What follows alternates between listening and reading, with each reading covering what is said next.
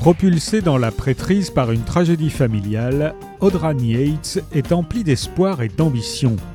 Lorsqu'il arrive au séminaire de Clonleaf dans les années 1970, les prêtres sont très respectés en Irlande et Audran pense qu'il va consacrer sa vie au bien.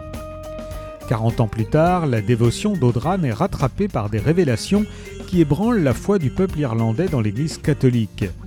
Il voit ses amis être jugés, ses collègues emprisonnés, la vie de jeunes paroissiens détruite, et angoisse à l'idée de s'aventurer dehors par crainte des regards désapprobateurs et des insultes. Mais quand un événement familial rouvre les blessures de son passé, il est forcé d'affronter les démons qui ravagent l'Église et d'interroger sa propre complicité.